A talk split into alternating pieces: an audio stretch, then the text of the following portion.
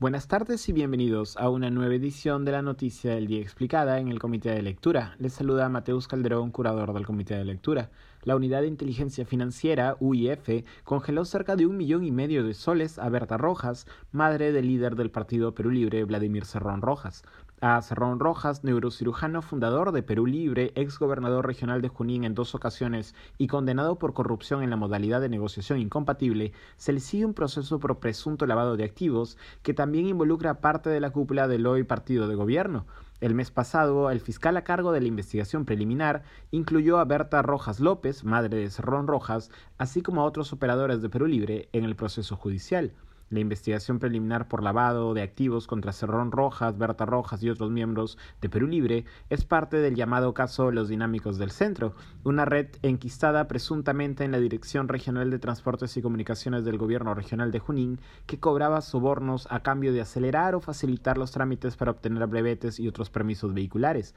De acuerdo con la tesis del fiscal, el dinero sucio de esta red, formada en su mayoría por militantes de Perú Libre, habría entrado en la campaña electoral de la agrupación política, la misma que llevó a Pedro Castillo a la presidencia, así también como a las cuentas personales de los dirigentes y allegados del partido hoy en el gobierno. A raíz del pedido que Fiscalía realizó a la Unidad de Inteligencia Financiera, esta realizó a su vez un reporte de las cuentas de Berta Rojas. Las cuentas, según expone Anuska Buenaluque en una nota para epicentro.p, no cuadran y exceden los montos que le corresponderían por su pensión de jubilación.